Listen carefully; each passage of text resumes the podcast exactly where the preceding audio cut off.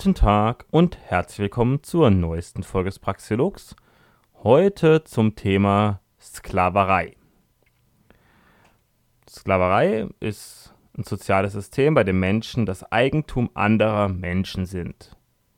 Damit sind Sklaven logischerweise unfrei und ungleich im Vergleich zu den Sklavenbesitzern und auch im Vergleich zu den Freien. Es gibt da auch in solchen Systemen Menschen, die vielleicht keine Sklaven sind, aber auch keine Sklaven besitzen. Also können wir vielleicht sozusagen in drei Gruppen das Ganze einteilen.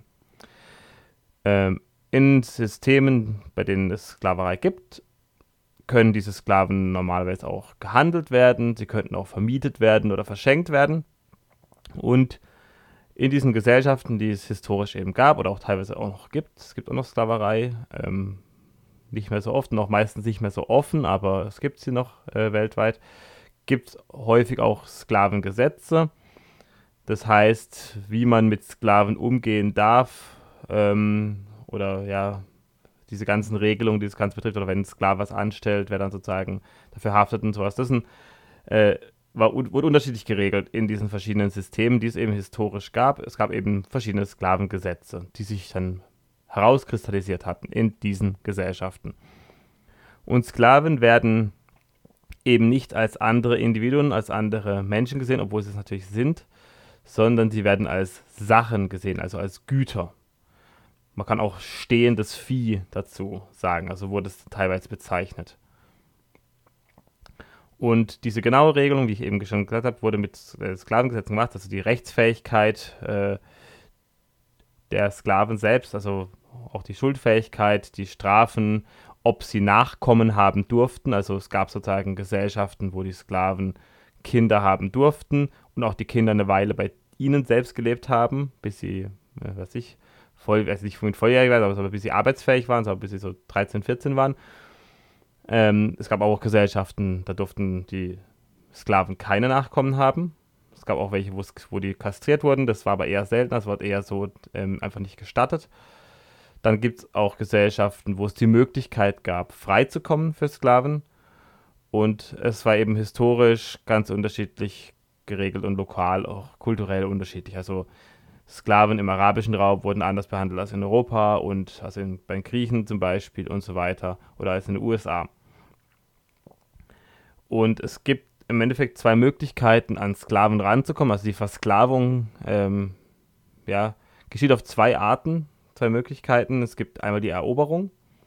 Das ist sozusagen die günstigere Variante der Versklavung. Das heißt, man äh, muss halt militärisch überlegen sein. Das ist auch nicht billig, aber ähm, man äh, nimmt im Endeffekt Menschen gefangen, die bereits leben und versklavt die und ja, zwingt die dann irgendwelche Tätigkeiten zu machen, irgendwelche niederen Arbeiten, meistens körperliche Arbeiten.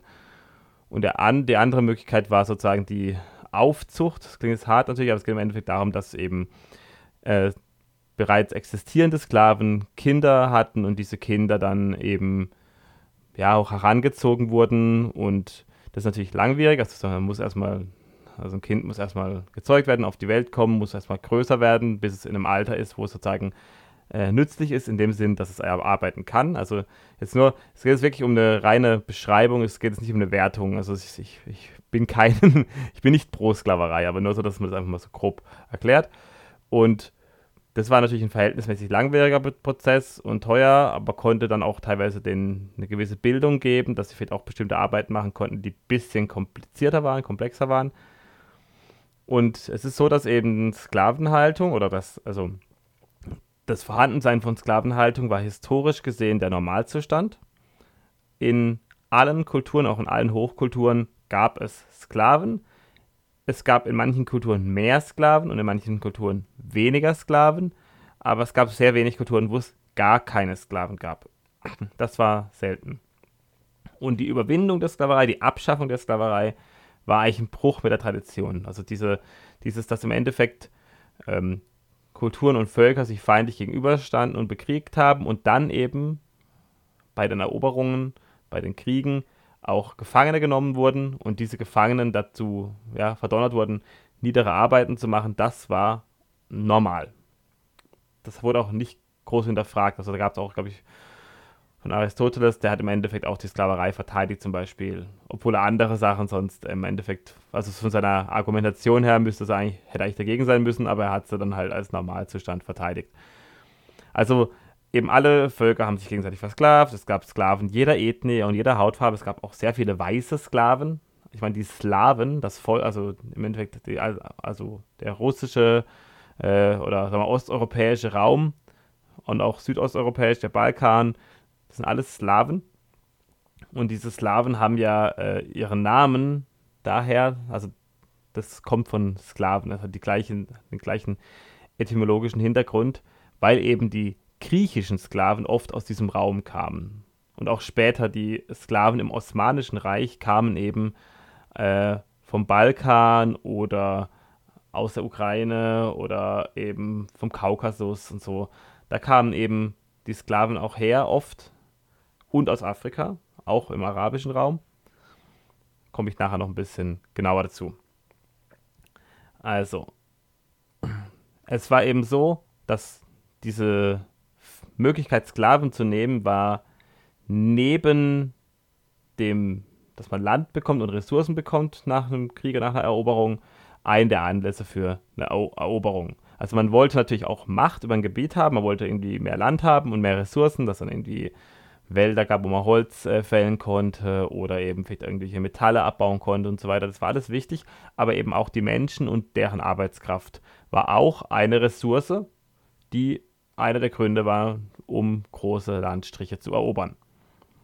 Es gab auch in seltenen Fällen, zum Beispiel im alten Rom, ähm, die Versklavung als Strafe, dass eben Leute, die ja sehr schlimme Verbrechen begangen haben, versklavt werden konnten.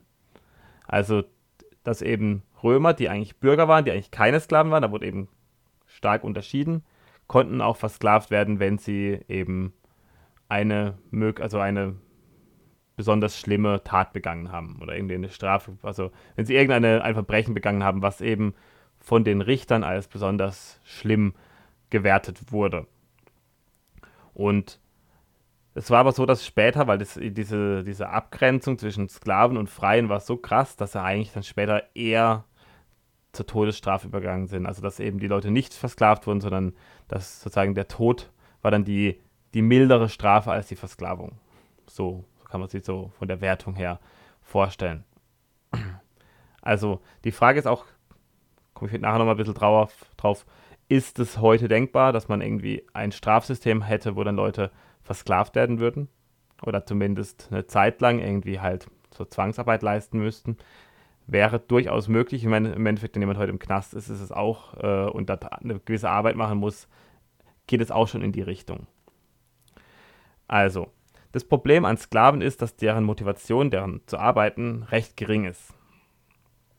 Die haben normalerweise, also historisch gesehen, äh, eine geringe Qualifikation, waren meistens einfache Leute dann auch eine geringe hm, Leistung. Also die Leistung äh, hängt auch mit der Qualifikation zusammen und mit dem Antrieb, also mit der und äh, ja, mit der Motivation, also sozusagen zum Beispiel das für sich behalten können oder wenn man mehr arbeitet, hat man auch selber was davon.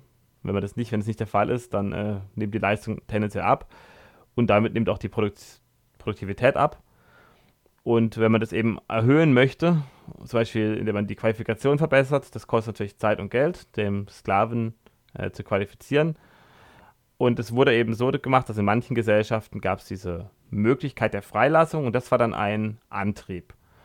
Ähm, und damit waren auch die Sklaven sozusagen, die wussten, wenn sie jetzt sehr gut arbeiten und hart arbeiten, dann können sie freikommen. Das hat die natürlich deutlich stärker motiviert und die haben dann auch besser gearbeitet im Vergleich zu denen, wo sozusagen eine Freilassung nicht in Aussicht war. Das heißt, Motivation zu einer, zu, ja, schwerere Arbeit zu höherer Arbeit auch war im Endeffekt durch diese Freilassung teilweise gegeben, durch diese Möglichkeit der Freilassung. Dann gab es natürlich eben auch die Frage, ob die Sklaven Kinder haben dürfen und wem diese Kinder dann gehören. Wie gesagt, weil wir eben diese Besitzverhältnisse haben und wie lange sie in der Familie bleiben. Und kam dann, hat sich dann eben so rauskristallisiert, dass dann, dass die Sklaven, die Kinder haben durften, waren prinzipiell besser, also waren zufriedener im Vergleich zu denen, die keine haben durften. Und Das ist logisch, man darf halt Kinder haben, hat Nachkommen.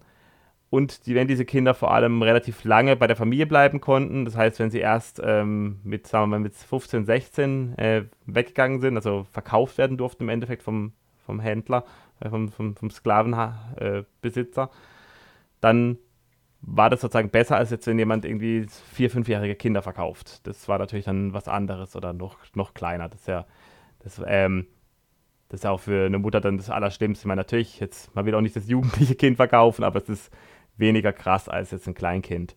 Definitiv. Ähm, und es gab halt sehr, ganz, ganz unterschiedliche Ansätze in den Gesellschaften. Und zwar ähm, im arabischen Raum war es so, dass eben teilweise wurden die Sklaven dort fast äh, kastriert, aber eher wurde einfach ihnen nicht gestattet, Kinder zu haben und die hatten dann dementsprechend auch kaum Nachkommen. Und äh, in den USA, in den Baumwollplantagen, hatten die sehr viele Nachkommen. Und es gab also sehr viele Nachkommen von Sklaven. Was sich auch auf die heutige Bevölkerungszusammensetzung in diesen Räumen auswirkt, logischerweise. Das heißt, es gibt sehr viele Schwarze in den USA, die von Sklaven abstammen es gibt aber auch sehr viele Schwarze in den USA. Wir sind auch viele nicht, die erst später gekommen sind. Das heißt, die als freie Menschen von afrikanischen Staaten aus in die USA ausgewandert sind. Also zum Beispiel Nigerianer gibt es relativ viele, die auch dann eher erfolgreicher sind. Das sind eher die erfolgreicheren aus Afrika, die dann in die USA äh, auswandern und dort sind. Da gibt es auch sehr viele. Also es ist, glaube ich, so, dass nicht mal, nicht mal die Hälfte der äh, Schwarzafrikaner, äh, der, der schwarzen Amerikaner äh, von Sklaven abstammt. Ich, ich bin mir nicht genau sicher, ich habe mal so Zahlen gelesen, müsste mal genau nachschauen. Aber es sind auf jeden Fall nicht, es nicht alle oder nicht, auch nicht der größte Teil.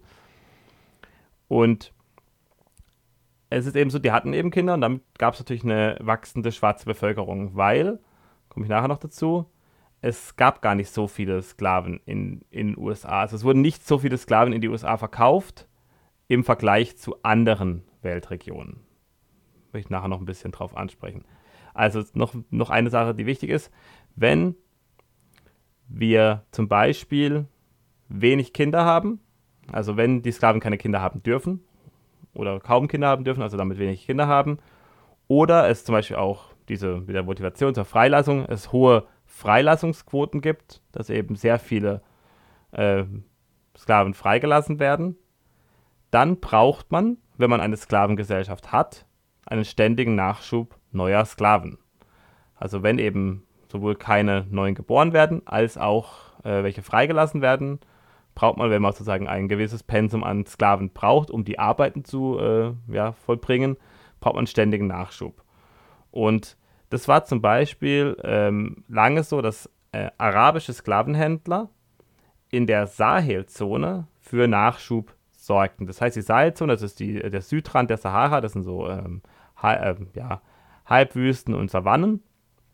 Und in diesen äh, Gebieten gab es dann verschiedene arabische Stammesfürsten im Endeffekt. Die hatten berittene Krieger und die waren durch ihre Pferde und auch durch ihre Waffentechnik, äh, Technologie deutlich überlegen den afrikanischen Stämmen. Und dann haben die eben die Savannenstämme überfallen und auch vielleicht irgendwie in, in die Regenwaldgebiete vorgedrungen und haben dort Stämme überfallen und haben eben dort Menschen gefangen genommen und verschleppt und verkauft. Und die hatten eben ihre militärische Überlegenheit und ihre Schnelligkeit durch die Pferde. Die waren eben beritten und die afrikanischen Stämme hatten eben meistens nur Steinzeitwaffen und keine Pferde.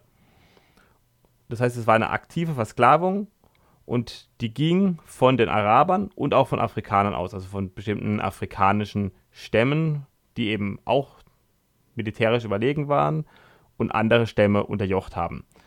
Das halt auch immer die Frage dieser Schuldfrage, also so, wer ist jetzt schuld an der Sklaverei und, und irgendwie wird halt diese Schuld, zum Beispiel jetzt in den USA eben, die Weißen sind schuld an der Sklaverei, aber wenn man sich das mal historisch anschaut, ist das ein bisschen ähm, komplexer.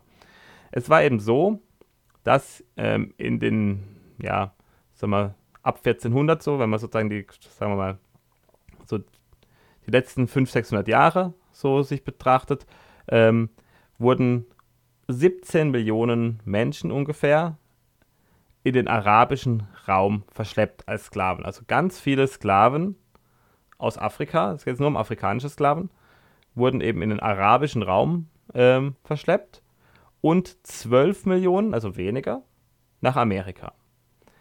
Davon allerdings nur etwa 300.000 in die USA. Das heißt, von den 12 Millionen, die nach Amerika verschleppt wurden, Afri äh, also afrikanische Sklaven, wurden nur 300.000 in die USA verschleppt. Das ist nur ein, ein kleiner Prozentsatz davon.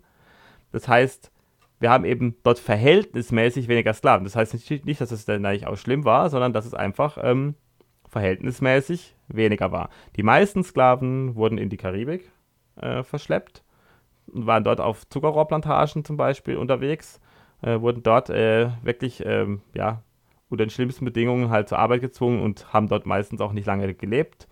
Also sie wurden richtig verheizt. Eben in der Karibik, Zuckerrohrplantagen, hatten die, die Lebenserwartung von knapp fünf Jahren, weil das eben sehr harte Arbeit ist und man kann sich diesem Zuckerrohr auch irgendwie aufschlitzen. Das ist halt so richtig scharfe, kantige ähm, ja, Blätter und so weiter. Das ist auf jeden Fall keine gute Arbeit und dann noch die ja, tropischen Bedingungen sind auch nicht so leicht. Und dann wurden sie auch noch relativ schlecht behandelt, die Sklaven. Und in den USA war es eben so, dass die eben Nachkommen haben durften. Und dann haben die sozusagen dort eher die Sklaven gezüchtet, also haben eher sozusagen geguckt, dass die Nachkommen haben, haben damit ihren, ihren Sklavenstock aufrechterhalten, während die anderen in anderen Ländern eher das eben nicht zugelassen haben. Obwohl in der Karibik wird es auch zugelassen. Es gibt ja auch heute noch sehr viele äh, Schwarze in äh, Lateinamerika komplett, also vor allem in der Karibik, also Jamaika gibt es viele Schwarze, dann natürlich, natürlich Haiti ist ganz klar und auch andere äh, Länder in Brasilien gibt es auch relativ viel Schwarze und so. Das hat natürlich alles damit auch zu tun. Das sind eben dann Nachfahren dieser Sklaven. Und das sind vor allem fast ausschließlich Nachfahren von Sklaven, im Gegensatz zu USA. Die Behandlung der Sklaven war eben sehr unterschiedlich. Bei manchen, also die Versorgung mit, äh, die Ernährung, also die Versorgung mit Wasser, Trinkwasser, Ernährung, auch ob sie Bildung bekommen haben, ein bisschen, wie sie bestraft wurden, bei welchem Begehen. Das hing, also es war natürlich kulturell bedingt, immer sehr unterschiedlich, ortsbedingt und es hing auch mit dem Preis zusammen. Weil der Preis der Sklaven äh, variierte ja zum Beispiel einmal, ob sie jetzt sozusagen äh, durch Aufzucht gewonnen wurden, das heißt langwierig, da waren sie eher teurer. Und äh, ob sie sozusagen gewisse Qualifikationen haben, das hat natürlich auch den Preis äh, steigen lassen. Und der Preis von diesen frisch geraubten, ungebildet, also ja, unausgebildeten Sklaven, die eben auch teilweise die Sprachen gar nicht konnten, der war natürlich günstig. Also auch wie viel Nachschub gibt es. Und da gab es zum Beispiel mal irgendwie Embargos, dass keine Sklaven mehr gehandelt wurden. Auf einmal sind dann die Preise der Sklaven stark gestiegen. Also so, da gab es mehrere so Fälle eben vor 200, 300 Jahren. Das ist schon auch wieder eine Weile her, aber eben auch nicht so ewig her. Und es ist so, ähm, im muslimischen Raum gibt es eben keine Nachfahren. Das hat einen ganz einfachen Grund. Das ist, ähm, die wurden zum Teil kastriert, aber das ist nicht der Hauptgrund, sondern das meiste waren ähm, im muslimischen Raum Sklavenheere. Das heißt, die arabischen Reiche hatten Soldatensklaven, also hatten eben Sklaven, die gekämpft haben für sie, also Sklavenheere. Und das war im muslimischen Raum weit verbreitet, also die Militärsklaverei. Der Sklave wurde als Kämpfer gesehen, wurde als zum Kämpfer ausgebildet und die hatten eben aus einem ganz pragmatischen Grund ähm, den, die Reproduktion verboten. Also es gab keine Reproduktion dieser Militärsklaven, weil sie nämlich das Aufkommen einer Kriegerdynastie verhindern wollten.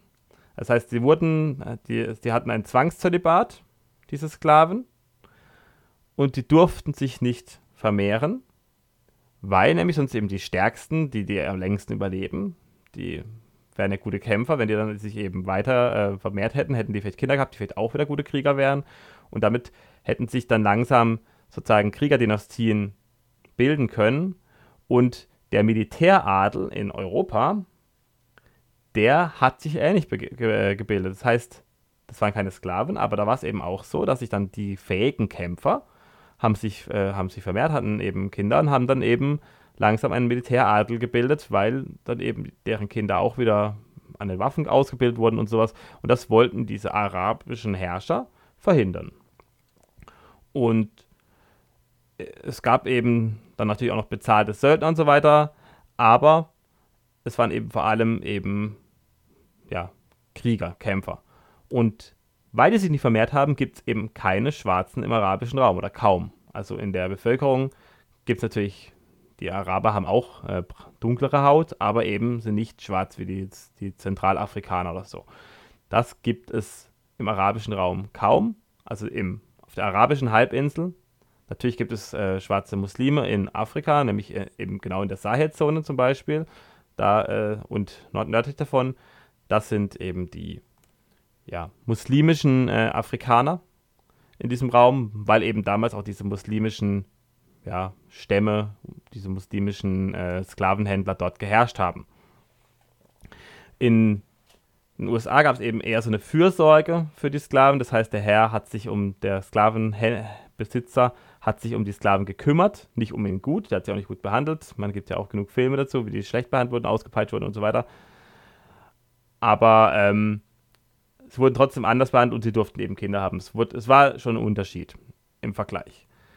Natürlich es kommen natürlich auch oft diese äh, Rufe nach Reparationen äh, an die Nachfahren.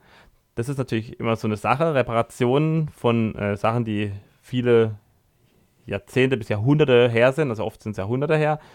Ähm, das ist eben schwierig, weil man dann eben ganz klar bekannte Fälle haben müsste, wo alles nachvollziehbar ist da könnte man sozusagen sagen, jetzt Nachkommen von Sklavenbesitzern müssten jetzt den Nachkommen von Sklaven irgendwie etwas zahlen. Das kann man, könnte man sicher gerichtlich regeln, ist aber wirklich nur in Einzelfällen klar, ja, beweisbar.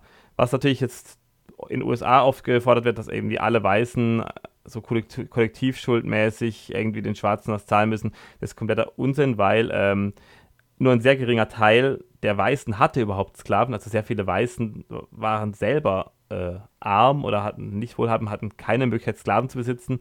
Und äh, ja, die wurden nicht versklavt, das stimmt, aber ähm, die hatten eben auch keine Sklaven. Warum sollen die jetzt irgendwelchen Leuten Reparationen zahlen? Warum, warum sollen die Nachfahren von ähm, irischstämmigen, deutschstämmigen oder äh, ja, englischstämmigen Einwanderern, die keine Sklaven hatten, äh, irgendwelchen Nachfahren von Sklaven Geld zahlen, obwohl sie nie davon profitiert haben, dass sie, dass sie, dass deren Vorfahren versklavt waren. Das ist ja kompletter Quatsch. Auch diese ganze über, über ökonomische Überlegenheit ist auch äh, großer Mist. Da kommen wir jetzt gleich dazu, dass eben Sklavensysteme sind nicht ökonomisch überlegen. Es wird ja immer so gemacht, dass irgendwie die USA auf den Schultern von Sklaven erbaut wurde. Nur durch die Sklavenarbeit wurde es so wohlhabend und so. Und das ist Unsinn. Ähm, das kann man auch ökonomisch ganz klar zeigen, dass das Quatsch ist. Und zwar, die Frage ist halt, lohnt sich Sklaven? Die Antwort ist ganz einfach nicht wirklich. Wir haben zwei Sachen, die man betrachten kann. Wir haben einmal sozusagen die Investition äh, bei der Sklaverei, ist dann der Sklavenpreis. Also wir haben einen gewissen Preis, den wir zahlen müssen und den Unterhalt der Sklaven. Also wir müssen halt sehr wenig für jetzt irgendwie Behausung, Essen, Trinken. Das ist ja meistens eher niedrige Qualität. Ähm, bezahlen. Und wir haben natürlich die Arbeitskosten eines Arbeiters im Vergleich. Die sind natürlich langfristig sozusagen gesehen, äh, aber sind eher niedrig, während halt ein Sklave meistens der Kaufpreis schon relativ hoch ist. Und wir haben eben das Problem, dass diese Sklavenarbeit aus vorhin schon genannten Gründen vergleichsweise ineffizient ist. Also wir haben eben keine intrinsische Motivation äh, die Arbeit besonders gut zu machen oder besonders schnell zu machen, weil ja nichts für den Sklaven selbst dabei rausspringt. Also wenn er sozusagen, ähm, wenn jetzt jemand sozusagen Baumwolle pflückt und er wird für Stecke Baumwolle bezahlt, die er, äh, die er gepflückt hat, dann äh, will er natürlich schneller pflücken und mehr Säcke pflücken und hat dann sozusagen eine Motivation, möglichst viele Säcke zu pflücken. Wenn er einfach nur nach Zeit bezahlt wird, wird halt geschaut, wie arbeitet er und kann dann vielleicht sich dann äh, qualifizieren, eine bessere Arbeit zu bekommen, also kann dann vielleicht sich hocharbeiten, das ist auch nochmal so eine Motivationsmöglichkeit. Wenn aber jemand einfach nur ähm, auf dem Feld ist und arbeiten muss und ähm, gar nichts will, also wenn er jetzt sozusagen 10 Säcke pflückt, äh, wird er gleich behandelt, wenn er 5 Säcke pflückt, warum soll er dann 10 pflücken? Also das ist sozusagen der Punkt, den wir haben und das ist äh, ein wichtiger Faktor. Das heißt, wir haben eben keine intrinsische Motivation überhaupt gute oder bessere Arbeit zu machen. Und wir brauchen natürlich noch zusätzlich Aufseher. Wir brauchen Leute, die die Sklaven beaufsichtigen, die schauen, dass keiner abhaut, die schauen, dass sie arbeiten und nicht komplett faul sind. Und das ist teuer. Und auch soziale Kosten. Also auch sozusagen in diesen Sklavenhaltergesellschaften muss man eben gucken, dass die Sklaven nicht austicken und auch äh, irgendwie Sachen anstellen, die man nicht will. Das ist dann sozusagen wieder so eine, ja, ähm, sorgt dafür, dass wir so ein Misstrauen in der Gesellschaft langsam bekommen, auch unter Leuten, die gar keine Sklaven haben. Dass dann die eben schauen, ist das jetzt ein Sklave, ist es nicht. Natürlich kann man das, wenn es das wie in den USA so ist, dass eben die Schwarzen alle Sklaven waren und die Weiße, Weißen alle keine Sklaven waren, dann kann man es natürlich an der Hautfarbe klar ausmachen, aber wenn das jetzt in Gesellschaften waren, wo alle vielleicht, wo die Hautfarbe eben, ja, gleich war, wo dann eben die Sklaven äh, zum Beispiel hellhäutig waren und die äh, Besitzer auch, oder wo dann die Sklaven dunkelhäutig waren und die Besitzer auch, da ist es natürlich immer schwierig, das dann auszumachen, wer ist jetzt Sklave, wer ist nicht Sklave. Der Profit von Sklavenbesitzern ist jedenfalls nicht höher als der von Unternehmern mit freien Arbeitern. Bei letzteren ist allerdings der Schaden geringer. Also wir haben sozusagen bei einem Fall haben wir sozusagen, also der Profit ist nicht höher von denen, die profitieren, also zu dem einen Fall eben der Sklavenbesitzer, in dem anderen Fall der Unternehmer mit freien Arbeitern. Die haben sozusagen einen ähnlich hohen Profit, aber wir haben natürlich diesen massiven Schaden an den Personen, an den Sklaven in, im Fall der Sklavengesellschaft und auch, dass wir brauchen halt noch diese, ähm, diese Beaufsichtigung, dieses ganze, ja, dieses ganze Zwangsapparat sozusagen, der dort drumherum ist, den brauchen wir, der kostet auch noch Geld. Und wir haben eben diese, diese Missgunst und dieses, diese Unsicherheit, sozusagen dieses unsichere Gefühl, was ist es genau los. Das ist auch noch, äh, noch negativ. Also natürlich ist negativ ist natürlich, dass, den, dass die Sklaven versklavt werden und schlecht behandelt werden. Das ist natürlich logisch. Aber wir haben eben gar keinen wirklichen Vorteil. Auch für die Sklavenbesitzer nicht. Das ist halt ein Irrglaube, dass das so viel günstiger wäre, was eben nicht der Fall ist. Also wenn man Leute motiviert, eben indem man ihnen Geld gibt und so, das ist dann schon bessere Motivation, als jemand einfach nur mit einer Peitsche ähm, anzutreiben. Also sozusagen, das ist nicht so sinnvoll. Und wir hatten eben eine Konkurrenz unter den Sklavenhändlern. Das heißt, die, die einmal die Händler haben natürlich die Preise äh, niedrig halten müssen, weil eben sonst der andere Händler verkauft hätte und der eine eben nicht. Das heißt, es gab eben Konkurrenz unter den Sklavenhändlern. Das hat die Preise niedrig gehalten, relativ. Wir haben eine Konkurrenz unter den Sklaventransportern, also unter den Leuten, die die Sklaven verschifft haben, von Afrika nach Amerika zum Beispiel. Und das hat alles übermäßige Profite ja, verhindert oder eben verunmöglicht. Und es gab eben, das war kein Wohlstandstreiber, diese Sklaverei. Das gibt es halt heute mittlerweile ganz viele ökonomische Untersuchungen, die das auch zeigen, dass es eben so war. Und wir haben eben gleichzeitig diesen massiven Schaden an den Sklaven. Sklaverei ist auch kein Ergebnis eines freien Marktes, es ist keine Form von Kapitalismus, weil wir eben den Zwang haben, wir haben die Missachtung von Eigentumsrechten, also Selbsteigentum der Sklaven, wird ganz klar missachtet. Äh, die Leute werden dazu gezwungen, ähm, irgendwas zu tun. Also es ist keine freiwillige Kooperation. Ja, und ähm, es benötigt auch einen Zwangsapparat zur Aufrechterhaltung. Das heißt, wir brauchen auch irgendwie eben Zwangseinrichtungen, um das Ganze ja, am Laufen zu halten. Und der Handel von Sklaven wurde teilweise sogar subventioniert, also teilweise politisch, staatlich subventioniert. Gab es dann eben Zuschüsse für Sklavenschiffe und so weiter. Also das ist, äh, da gab es auch einige Fälle, das heißt, auch das wurde sogar noch politisch äh, forciert. Das heißt, es äh, war oft eine Sache, die durch die Politik nicht verhindert wurde, sondern eher noch verstärkt wurde. Ähm, Begründung für Sklaverei ist oft äh, religiös äh, oder rechtspositivistisch oder rassistisch allgemein. Das heißt, im Endeffekt wird halt gesagt, die Schwarzen sind weniger wert oder die Sklaven sind eben weniger wert, woher auch immer sie herkommen. Zum Beispiel, dass eben Gott äh, hat die, sind, also für sind, sind nur die Weißen die richtigen Menschen und die Sklaven, die, die Schwarzen sind eben nur wie Tiere oder so. Das wurde dann so gesagt. Allgemein wurde eben das rechtspositivistisch im Endeffekt deklariert. Das heißt, von oben wurde gesagt, ähm, ja, diese Menschen sind weniger wert und deswegen gibt es Sklaven. Also Sklaverei wurde im Endeffekt rechtspositivistisch erklärt äh, oder begründet, also nicht naturrechtlich. Der Übergang von der Sklaverei zu, oder von Sklavenhaltergesellschaften zu Gesellschaften ohne Sklaverei äh, war relativ langsam und ging über viele äh, Generationen hinweg und im Endeffekt begann er in, in Europa im Mittelalter, wo die Sklaverei durch die Leibeigenschaft ja, ersetzt wurde. Die Leibeigenen waren immer noch unfrei, aber sie konnten zum Beispiel nicht verkauft werden, also es konnte kein Handel mit ihnen getrieben werden. Sie hatten auch Familie, sie hatten einen Wohnort und so weiter. Und ähm, sie wurden auch, also sie mussten oft ihren Zehnt oder sowas leisten, aber sie, ähm, sie wurden sonst relativ in Ruhe gelassen. Das heißt, die waren dann eben meistens einfache Leute, Bauern und waren natürlich an ihren Ort, also an ihre Scholle, also an ihr Gebiet gebunden und durften da nicht weg. Das heißt, es war schon noch ein Zwangsding dahinter, aber sie waren vergleichsweise freier als die Sklaven. Und dann kam es dazu, dass langsam eben die Bürger aufkamen, aufkamen in den Städten. Also das heißt, die Städte haben sich gebildet und es kam dann eben immer mehr zu Bürger, dass es dass es Bürger gab. Und das waren eben frei. Es gab auch dieses Stadtbuch, Stadtluft macht frei, diesen Spruch, dass eben die Leute zu Bürgern wurden und dann ähm, eben nicht mehr Leibeigene waren. Das ist ein Prozess, der eben über Jahrhunderte verlief. Und ja, die Frage ist jetzt zum Beispiel in den USA ist ja immer so, dass dieser Bürgerkrieg, also der zwischen den Nord- und den Südstaaten, dass der ja angeblich aufgrund der Sklaverei geführt wurde. Das, gab, das ist aber nicht der einzige Grund, das ist eher ein vorgeschobener Grund. Ähm, und die Frage ist halt, ob dieser Bürgerkrieg notwendig war für die Befreiung der Sklaven.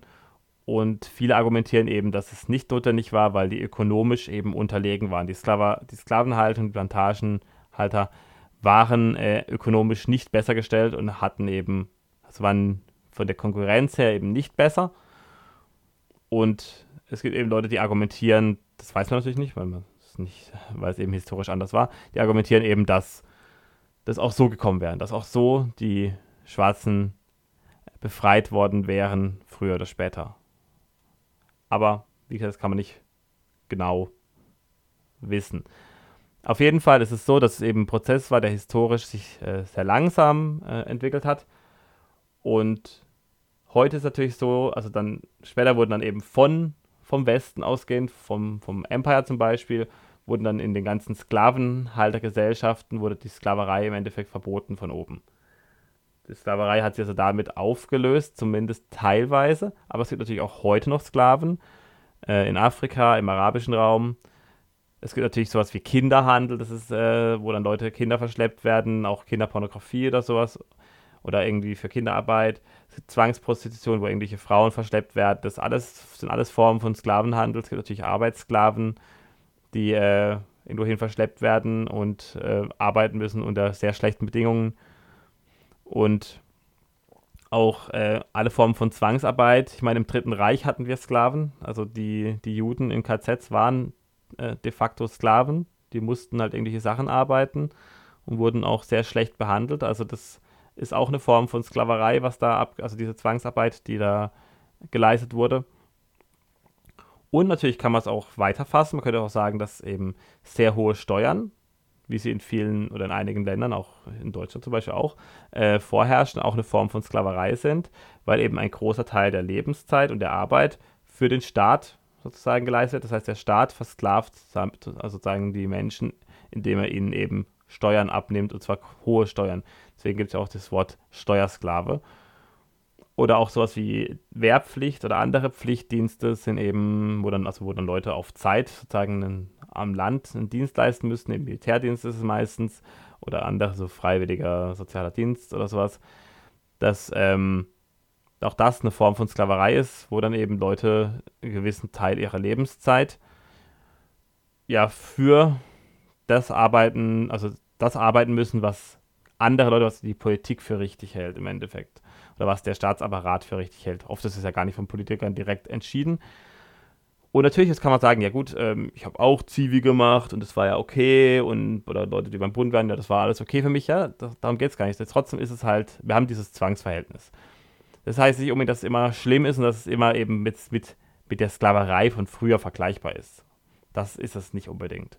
Aber es hat da trotzdem einen ähnlichen Geschmack sozusagen. Und es ist eben nicht so, dass eben Sklaverei komplett überall abgeschafft oder überwunden äh, ist, sondern es gibt eben verschiedene Formen von Sklaverei überall noch. teilweise aber deutlich subtiler, teilweise nicht auch offen, aber in den meisten Ländern ist es an sich verboten. Aber es gibt eben Länder, gerade in weniger wohlhabenden Ländern, da wird immer gerne weggeschaut. Es ist auch so, ist auch ein äh, interessanter Gedanke, dass eben, wenn wir eine Gesellschaft haben, wo viele Menschen Sklaven sind und wo gro ein großer Teil der Arbeit von Sklaven verrichtet wird, dann entfremden sich die Sklavenhalter von der Arbeit. Das heißt, sie wissen gar nicht mehr, was Arbeit bedeutet, was Produktionsverhältnisse äh, bedeuten und so weiter. Und wenn wir das jetzt auf den, auf den heutigen Zustand in Deutschland äh, übertragen, da ist da schon einiges dran. Also dieses Verständnis der Produktionsverhältnisse sinkt, die Prozesse, die nötig sind, die Knappheiten, die existieren, auch die Preise, auch die Notwendigkeit von Preisen. Das ist ja alles zum Beispiel der politischen Klasse überhaupt nicht mehr klar. Das heißt, die politische und die bürokratische Klasse, die ist wirklich komplett entfremdet von dieser äh, wertschöpfenden, produktiven Arbeit. Und wir haben eben diese Entfremdung und irgendwann kommt es eben zum Kippen, weil nur noch die sozusagen, die die Arbeit verrichten, Ahnung davon haben und die äh, Leute, die das sozusagen herrschen, haben gar keine Ahnung mehr und äh, bauen deswegen nur noch Scheiße. Laufen halt in völlig falsche Richtungen, haben halt komplett absurde Ideen, die nicht, äh, ja, die nicht funktionieren am Ende. Und es führt eben dazu, dass es zu einem Kollaps des Systems kommen kann, deswegen. Dann haben wir noch den Spezialfall der, nennen wir es mal, freiwilligen Sklaverei. Das ist natürlich möglich, aber sehr selten. Das ist so eben sowas wie, äh, wenn man vertraglich sich zu einem Sexsklaven oder so macht, dass man jetzt irgendwie, keine Ahnung, man äh, sagt irgendwie, ich bin einen Monat äh, Sexsklave von irgendeiner Domina und äh, lebt dann da, was ich was, sowas kann man sich vorstellen. Das wäre eine Form von freiwilliger Sklaverei eben vertraglich geregelt. Das, dann ist da auch nichts auszusetzen dran. Ähm, es wäre auch als Strafe denkbar eben, dass man eben sagt, gut, du hast jetzt irgendwie den, den Schaden verrechnet und du musst diesen Schaden wieder gut machen mit produktiver Arbeit. Das heißt, dann müsste jemand zur Zwangsarbeit verdonnert werden. Das wäre dann auch eine Form von Sklaverei, das also als Ableistung einer Schuld. Könnte man sich das denken. Also, wie gesagt, in einer dezentralen Welt kann man sich sehr viele äh, mögliche Ansätze vorstellen. Und er könnte ja funktionieren, der Ansatz. Ich sage nicht, dass er jetzt unbedingt gut ist. Das Wichtigste ist eben, dass man an Nachkommen eigentlich keine Schuld vererben kann, dass eben, selbst wenn Leute irgendwie jetzt wirklich eine Schuld auf sich nehmen und wirklich individuell was Schlimmes getan haben und es dann ableisten müssen, wenn die Kinder haben, dürften die das eben nicht, diesen Schaden erben. Das heißt, Sklavenzucht wäre ausgeschlossen, Sklaven nehmen in dem Fall, dass man eben Leute überfällt und gefangen nimmt, das Kidnapping, das ist, ähm, das ist alles nicht mit einem freien Markt und mit ähm, ja, Freiwilligkeit vereinbar.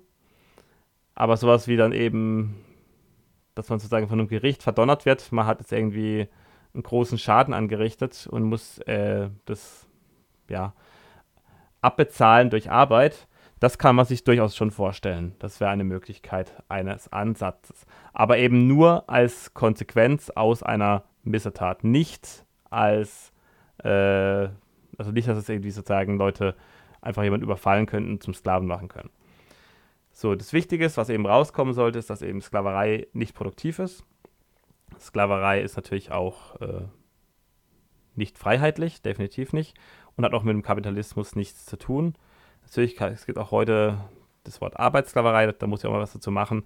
Das ist aber eher dieses Hamsterrad, was aufgebaut wird und das hat deutlich mehr mit Eingriffen zu tun als mit dem Kapitalismus selbst. Natürlich, der Kapitalismus oder sagen wir so, die Natur in dem Sinn ist, dass wir natürlich, es gibt Knappheiten und wir müssen mit den Knappheiten klarkommen und wir müssen essen.